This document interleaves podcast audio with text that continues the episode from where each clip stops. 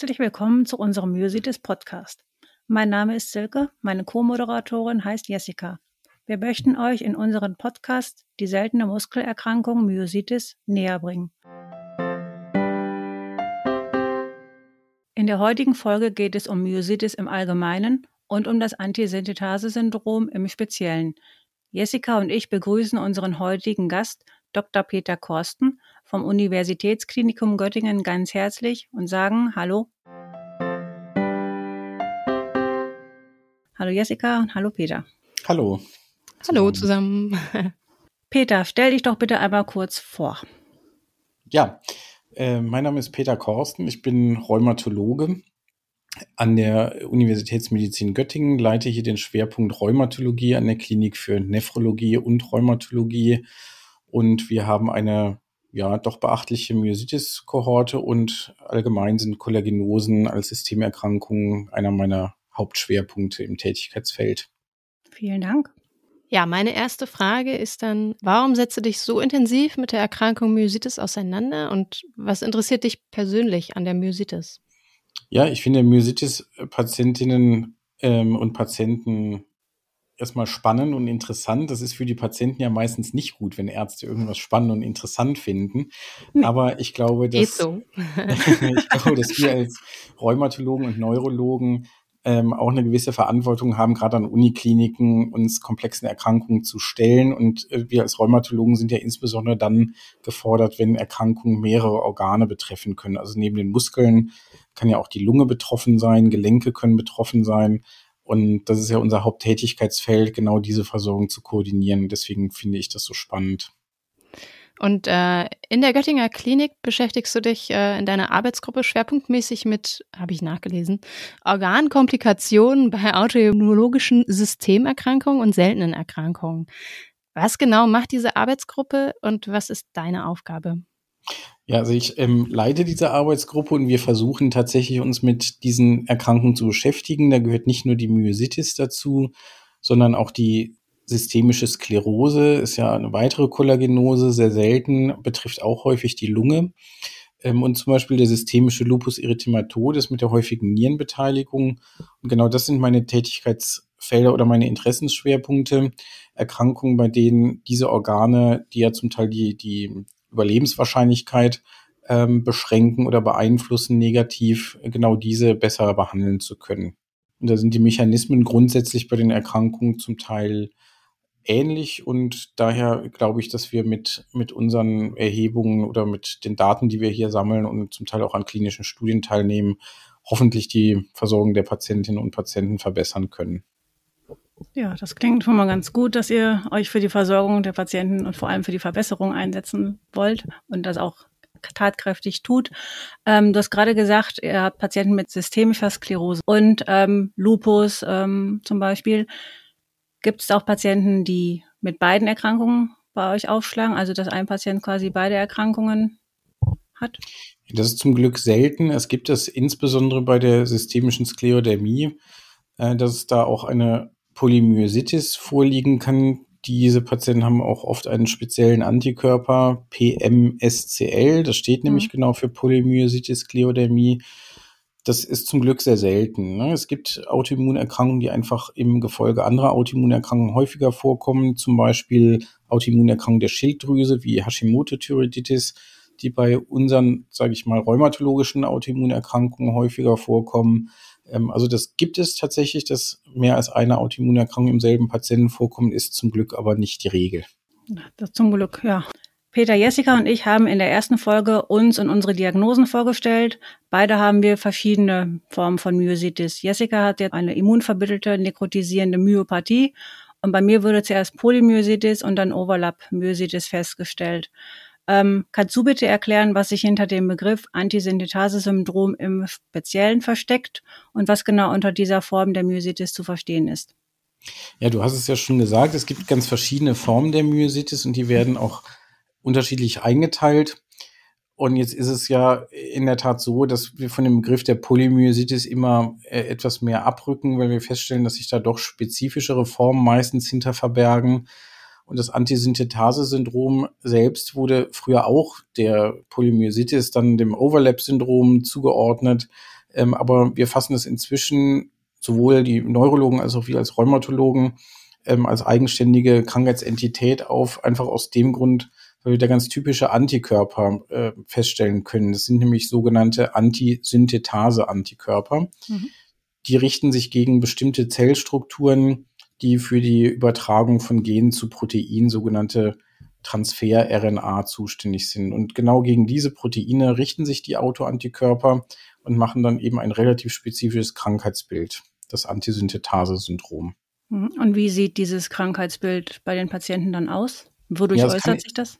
Ja, es kann in der Tat ganz unterschiedlich aussehen. Natürlich, wir reden ja hier über Myositis, ist die Myositis ein ganz typisches Syndrom, aber bei weitem nicht das einzige. Und es gibt auch Patienten, ähm, die haben am Anfang überhaupt keine Myositis, sondern wirken mhm. eher wie eine rheumatoide Arthritis. Also die haben eine mhm. symmetrische Polyarthritis und entwickeln dann erst im Laufe der Zeit weitere Organbeteiligung, wie zum Beispiel eine Lungenbeteiligung oder eine Muskelbeteiligung.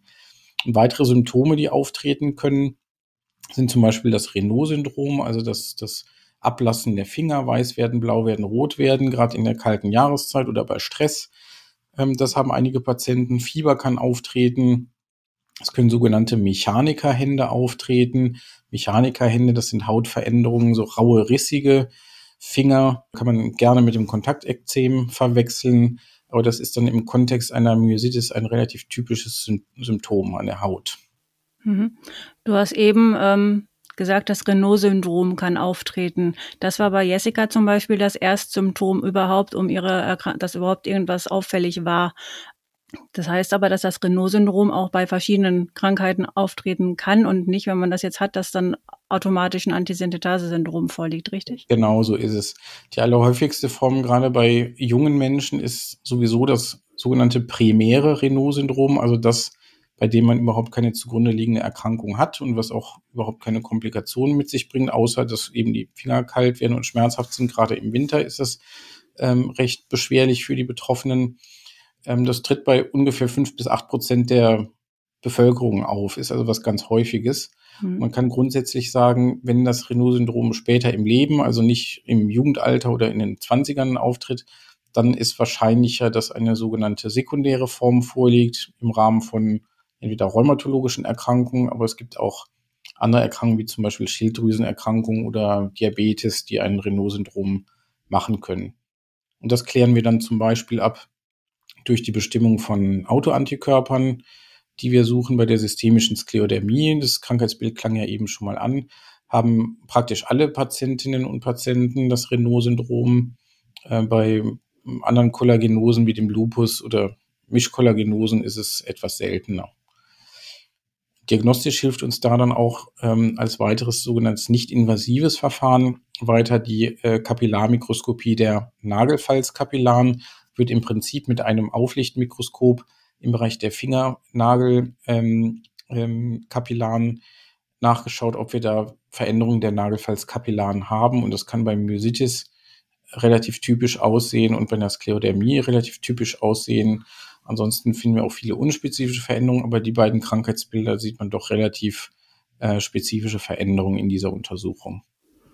Gibt es ähm, spezielle Herausforderungen in der Behandlung oder äh, erstmal in der Diagnostik und auch in der Behandlung von den Patienten mit Antisynthetase-Syndrom? Also die Hauptherausforderung ist äh, wahrscheinlich bei den Patienten zu suchen, die eine Lungenbeteiligung haben, weil das ja ähm, neben der Muskelbeteiligung stark einschränkend ist, was so Belastungen äh, und so weiter angeht. Ähm, und da müssen wir eben auch schauen, haben wir es mit Veränderungen zu tun, die, die wieder umkehrbar sind. Wir sagen reversibel dazu Mhm. Oder sind es chronische Veränderungen, vernarbende Veränderungen, die einen anderen Therapieansatz brauchen? Gibt es inzwischen für beides ja Möglichkeiten, für entzündliche Veränderungen eher Immunsuppression, für vernarbende, sogenannte fibrotische Veränderungen gibt es auch Medikamente, die eingesetzt werden können, um die, das Fortschreiten der Vernarbung zu stoppen. Okay. Kann man, wenn jetzt eine Lungenbeteiligung vorliegt bei den Patienten, kann es dann auch sein, dass die Lungenbeteiligung quasi als Erstsyndrom auftritt, bevor quasi Muskelschmerzen oder Muskelschwäche auftreten oder eher ja, nicht? Doch, das gibt es auch. Also die typische Trias wären tatsächlich Muskeln, Lunge und Gelenke. Das ist aber nur bei etwa der Hälfte der Patientinnen und Patienten bei Erstdiagnose überhaupt der Fall. Viel häufiger ist es, dass die, dass die Symptome nach und nach dazukommen.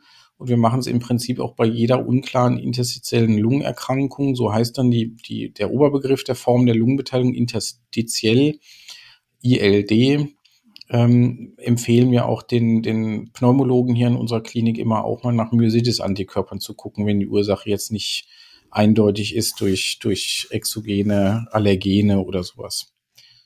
Und zum Teil findet man da eben auch Patienten, die sich als Erstmanifestation äh, mit einer Lungenbeteiligung vorstellen und die, die Muskelbeteiligung gar nicht so sehr im Vordergrund steht.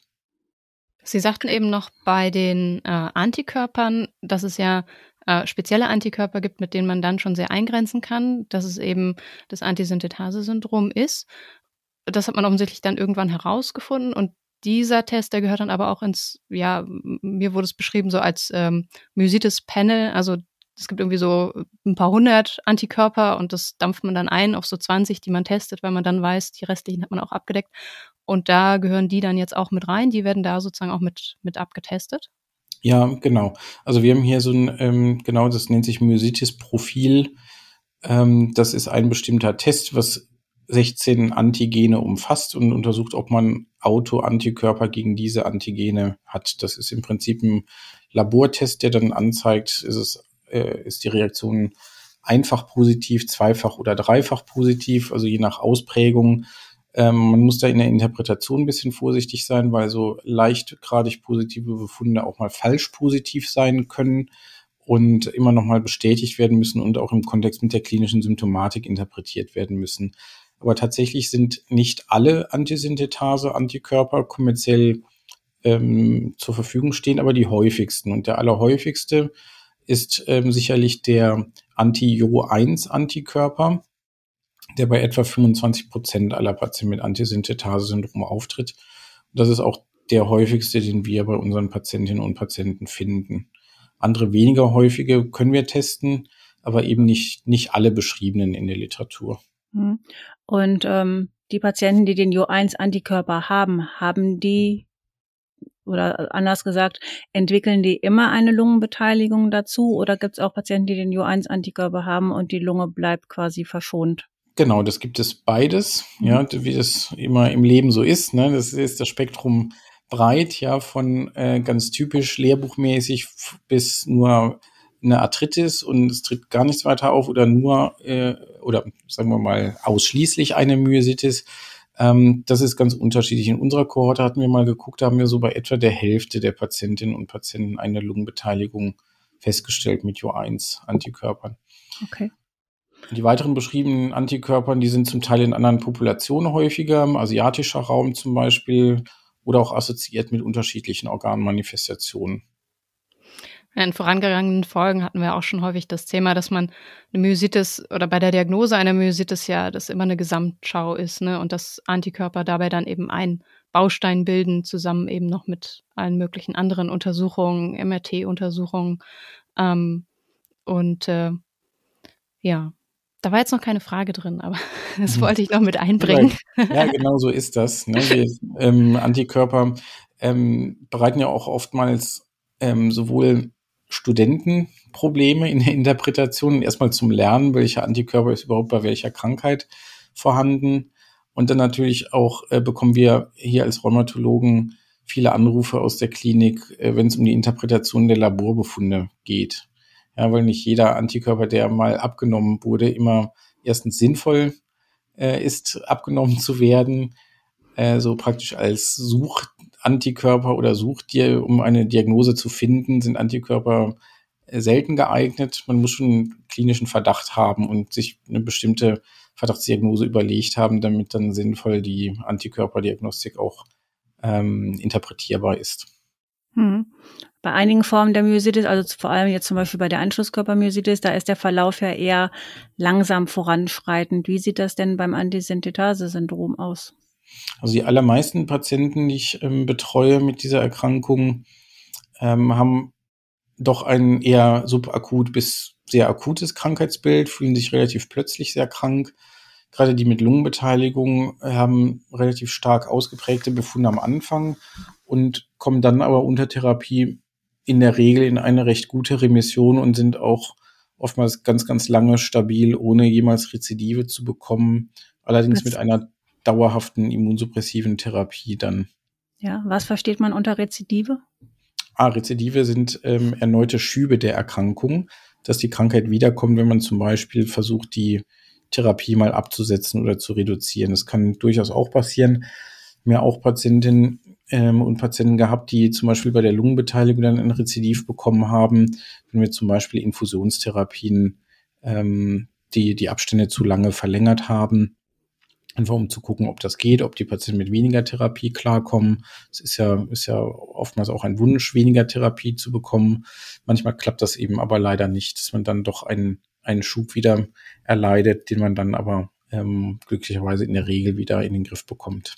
Ja, viele der Patienten, hast du ja eben schon gesagt, die bekommen ja dann ähm, Immunsuppressiva. Diese versucht man ja auch immer weiter zu reduzieren bis aufs Minimum, sage ich mal. Wie häufig sind die Patienten, die es wirklich schaffen, die, Patient die Medikamente komplett abzusetzen und stabil zu bleiben? Habe ich ehrlich gesagt mit dem Antisynthetase-Syndrom keinen einzigen Patienten, oh. der ganz ohne Therapie ist. Ne? Ich würde meinen, die, die gibt es sicherlich. Hm. Äh, meine Erfahrung ist aber eher eine andere, dass man schon eine minimale Immunsuppression in der Regel doch braucht, alleine auch um Symptome wie jetzt eine Arthritis zum Beispiel kontrollieren zu hm. können. Und es ist wahrscheinlich auch für den Verlauf der Erkrankung besser, wenn man dauerhaft auf einer niedrigen Dosis bleibt, als wenn man andauernd in Schüben lebt, oder? Ja, das gilt eigentlich bei Systemerkrankungen ähm, generell so, dass man durch Schübe zum Teil auch Organschädigungen ja ähm, provozieren kann, wenn es zum Beispiel an die Lunge geht, dass man dann nochmal einen Trigger setzt, um eine Vernarbung zu provozieren beispielsweise. Also da würde ich auch den Patienten eher zu raten, auf einer stabilen, niedrigen Dosis zu bleiben, als krampfhaft zu versuchen, jetzt alles abzusetzen. Das geht möglicherweise geht das ein paar Monate gut. Aber wenn das Rezidiv dann kommt, dann ist meistens schlechter als vorher mit wenig Therapie. Ja, das klingt wirklich spannend und interessant und ähm, wir sind froh, dass wir hier die Experten alle in unseren Interviews interviewen können, um das dann auch an die Patienten weitergeben zu können. Ich freue mich, dass ich hier sein kann und was über das Antisynthetase-Syndrom erzählen darf. Herzlichen Dank nochmal für die Einladung. Und ähm, ich glaube, dass wir wirklich da gut zusammenarbeiten müssen als Neurologen und Rheumatologen. Gerade beim Antisynthetase-Syndrom, ist ja nicht nur der Muskel im Vordergrund, sondern eben auch, auch andere Organe. Gelenke ganz oft und das Renault-Syndrom und die Lungenbeteiligung, da brauchen wir Lungenfachärzte für. Und ähm, wenn wir durch unsere Forschungsergebnisse ein bisschen mithelfen können, die Erkrankung überhaupt bekannter zu machen und dann auch zu gucken, welche Therapien vielleicht besser oder schlechter helfen als andere, dann glaube ich, ist das, ist das für die, für die Betroffenen sehr hilfreich. Auf jeden Fall. Du warst der erste äh, Rheumatologe in unserer Reihe hier. Bisher hatten wir Neurologen. Äh, zeigt auch nochmal, äh, dass die Myositis eben viele Ärzte angeht, so wie du das gerade beschrieben hattest. Ja, vielen, vielen Dank, dass du uns Einblicke in die Myositis und speziell ins Antisynthetase-Syndrom heute geliefert hast, dass du dir die Zeit dafür genommen hast, uns hier in unserer Podcast-Reihe zu unterstützen. Und äh, ja, dann sind wir auch am Ende unserer Folge angelangt.